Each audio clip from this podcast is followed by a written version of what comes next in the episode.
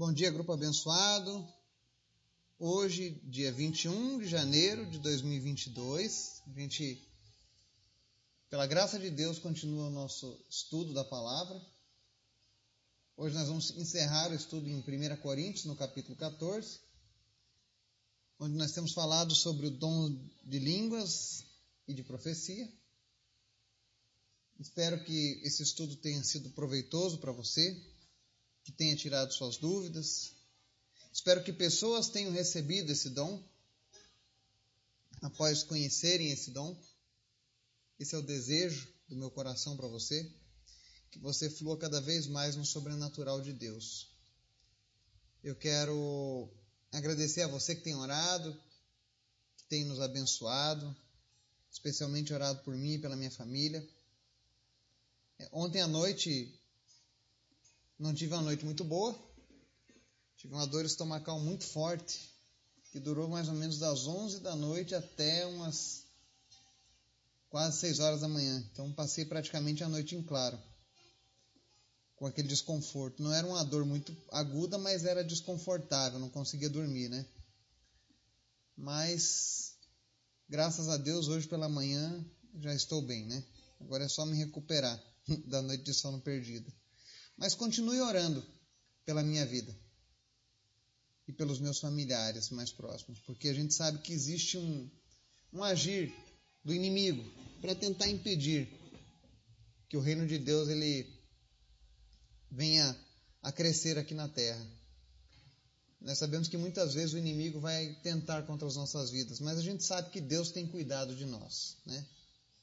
Então continue intercedendo por mim e por aqueles que fazem a obra de Deus. Eu queria pedir em especial hoje que quando você estiver orando, lembre dos missionários, especialmente aqueles que estão nos países onde existe a perseguição aos cristãos. Só para constar, hoje é, o país onde existe a maior perseguição a cristãos no mundo, primeiro lugar agora, não é mais a Coreia do Norte, é do Afeganistão. E não é porque na Coreia do Norte as coisas aliviaram, não é porque o Afeganistão ficou pior do que a Coreia do Norte. Então, orem pelos cristãos que moram nesses países, que todos os dias correm um risco de vida. Amém? Vamos orar? Obrigado, Pai, por mais esse dia, pela tua graça, por tudo que o Senhor tem feito. Nós te agradecemos, Pai. Continua nos guardando, nos cuidando, nos livrando de todo mal. Te apresento as pessoas do nosso grupo que nos ouvem, que nos seguem, que nos acompanham pela internet. Que a tua palavra venha trazer frutos aonde quer que ela chegue. Que pessoas sejam edificadas na tua presença. Que o teu povo venha verdadeiramente fazer a diferença nesses últimos dias, Pai. Obrigado por tudo. Visita os enfermos, visita aqueles que precisam de um milagre na área financeira, na área do relacionamento, que o Senhor venha agir fazendo o teu sobrenatural, Pai. Cura aqueles que lutam contra o câncer, cura aqueles que lutam contra a Covid, a gripe. Senhor, eu te apresento as nossas crianças, que são o futuro dessa nação, os nossos filhos, que são a herança do Senhor. Que o Senhor esteja guardando, Deus, a saúde das nossas crianças no nosso país e aonde quer que essa mensagem chegue, Pai. Te pedimos também, Espírito Santo de Deus, nessa manhã, que tu venha falar conosco através da tua palavra, nos ensinar a guardar os teus mandamentos, Pai. Fala conosco, em nome de Jesus. Amém. Estudo de hoje, encerrando com 1 Coríntios 14, fala sobre o culto a Deus, ele precisa ter ordem e decência. E nós vamos entender o porquê disso agora, fazendo a leitura de 1 Coríntios 14, do 26 ao 40, que diz assim: Portanto, que diremos, irmãos? Quando vocês se reúnem, cada um de vocês tem um salmo, ou uma palavra de instrução, uma revelação, uma palavra em uma língua ou uma interpretação. Tudo seja feito para a edificação da igreja. Se, porém, alguém falar em língua, devem falar dois no máximo no máximo três, e alguém deve interpretar. Se não houver intérprete, fique calado na igreja, falando consigo mesmo e com Deus. Tratando-se de profetas, falem dois ou três, e os outros julguem cuidadosamente o que foi dito. Se vier uma revelação a alguém que está sentado, cale-se o primeiro. Pois vocês todos podem profetizar, cada um por sua vez, de forma que todos sejam instruídos e encorajados. O espírito dos profetas está sujeito aos profetas, pois Deus não é Deus de desordem, mas de paz. Como em todas as congregações dos santos, permaneçam as mulheres em silêncio nas igrejas, pois não lhes é permitido falar. Antes permaneçam em submissão, como diz a lei. Se quiserem aprender alguma coisa, que perguntem a seus maridos em casa, pois é vergonhoso uma mulher falar na igreja. Acaso a palavra de Deus originou-se entre vocês? São vocês o único povo que ela alcançou? Se alguém pensa que é profeta ou espiritual, reconheça que o que estou escrevendo a vocês é mandamento do Senhor. Se ignorar isso, ele mesmo será ignorado. Portanto, meus irmãos, busquem com dedicação o profetizar e não proíbam o falar em línguas. Mas tudo deve ser feito com decência e ordem. Amém? Aqui nós vemos o apóstolo Paulo encerrando suas orientações acerca do uso dos dons de línguas estranhas e de profecia dentro da igreja. E ele começa usando algumas, citando algumas regras para que as coisas aconteçam direitinho. Ele lembra que tudo precisa ser feito para que a igreja seja edificada. Ou seja, para que as pessoas tenham um crescimento real na presença de Deus. E aí ele começa recomendando que quando alguém for orar em línguas, falar em línguas, que seja no máximo duas ou três pessoas. E ainda assim, se houver alguém para interpretar. Se não houver intérprete, ele recomenda que a pessoa ore em silêncio, somente entre ela e Deus. Eu sei disso porque eu já fui em algumas reuniões onde, quando começava uma pessoa orando em línguas, dali um pouco toda a igreja estava orando e ninguém entendia nada e virava uma bagunça. Não foi assim que Paulo ensinou. Paulo ele ensina que as pessoas precisam ter ordem, decência,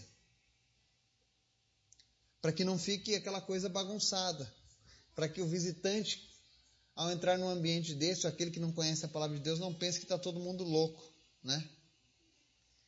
E aí ele fala também acerca dos profetas, que se alguém for ser usado para profetizar durante uma reunião, no máximo duas ou três pessoas façam isso. E aqui ele tem um detalhe, ele diz no verso 29, e os outros julguem cuidadosamente o que foi dito por que, que existem charlatões hoje no nosso mundo, na nossa sociedade, na nossa cultura? Porque quando alguém se levanta para entregar uma profecia, por exemplo, numa igreja, as pessoas começam a uma certa idolatria com, a, com o ser humano. E aí ninguém questiona se aquilo foi realmente uma mensagem de Deus ou não. Porque se for de Deus, ela tem que se cumprir. Ela tem que estar de acordo com aquilo que a pessoa está recebendo. Então não tenha vergonha de pôr à prova o profeta. Se alguém vier te entregar uma mensagem, uma profecia da parte de Deus, exija a veracidade dos fatos. Aquele negócio de ficar falando coisas sem sentido, fora de, de, contexto, isso não existe, isso não é bíblico. Entenda que o Espírito Santo de Deus é o espírito mais inteligente do mundo. E não é Deus de confusão. Então não há problema em julgar a profecia. Ah, mas e se eu julgar a profecia e o profeta estiver errado? O profeta vai entender que na próxima vez como funciona o dom de Deus e não vai errar tanto. Então tudo isso é para crescimento, é para edificação, é por isso que Paulo diz. Amém? Outra coisa que é interessante aqui, às vezes as pessoas falam assim: ah, eu estava orando em línguas e não lembro de mais nada naquele momento. Cuidado, pode não ter sido Deus então. Porque no verso 32 diz aqui que o espírito dos profetas está sujeito aos profetas. Ou seja, quando alguém está sendo usado por Deus, ele não sai fora de si. Isso não existe. O Espírito Santo não tira você de si. Agora, eu já vi pessoas, quando estão endemoniadas, saindo fora de si e não se lembrando de mais nada. O Espírito Santo de Deus não faz isso. Porque o Espírito Santo se sujeita ao profeta. Eu, quando estou sendo usado pelo Espírito Santo de Deus, eu, eu consigo definir limites até onde eu quero que o Espírito Santo se mova através da minha vida. Então, isso já tira muitas dúvidas. Né? Outra coisa que acontece muito na igreja, vai, vai ser usado por Deus, entenda que sempre haverá ordem e decência. O Espírito Santo nunca vai fazer uma bagunça. Porque tudo que ele faz, ele exige um propósito. Será que está ficando claro? E aí agora nós vamos aqui no versos 34 35. Talvez os mais polêmicos desse estudo de hoje. Permaneçam as mulheres em silêncio nas igrejas, pois não lhes é permitido falar. Antes permaneçam em submissão, como diz a lei.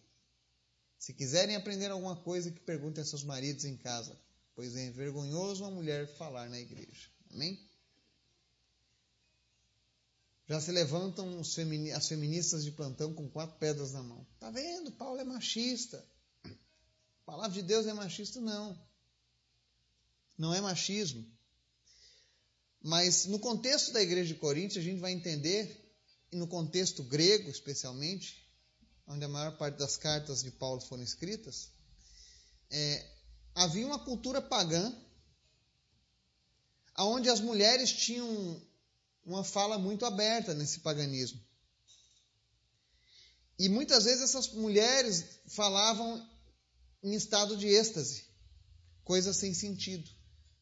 Era comum no paganismo grego mulheres serem tomadas por sensações de êxtase falando. Então, por uma questão cultural, era recomendado que as mulheres tivessem respeito com as autoridades constituídas nas igrejas.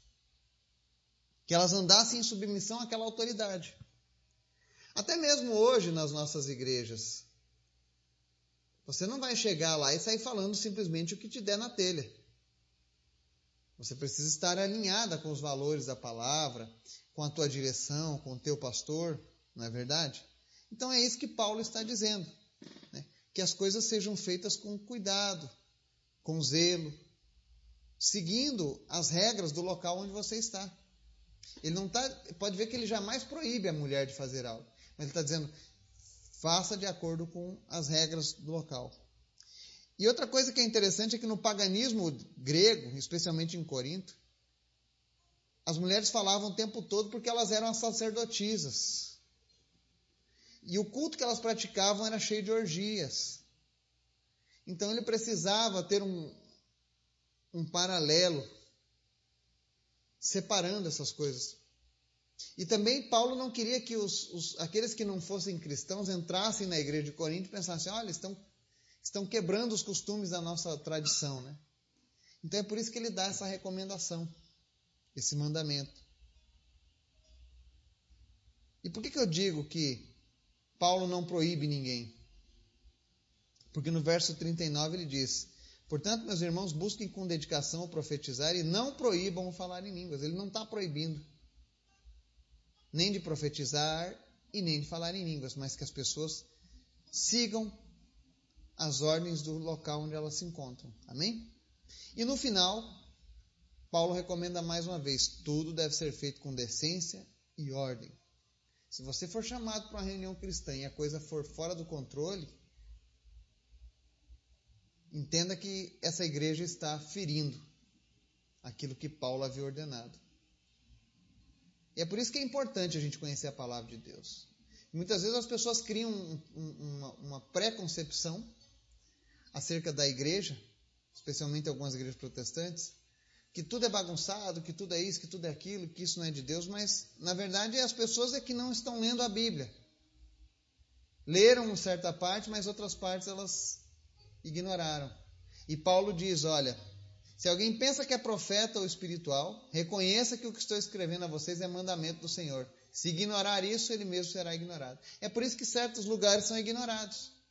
Porque as pessoas pensam que são profetas ou espirituais, mas não reconhecem as escritas de Paulo com relação a como deve se comportar dentro de um culto. Amém?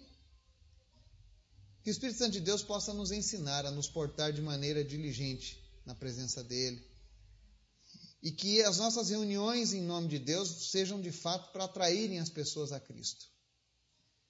Que o Espírito Santo de Deus possa falar o nosso coração e nos abençoar em nome de Jesus. Amém.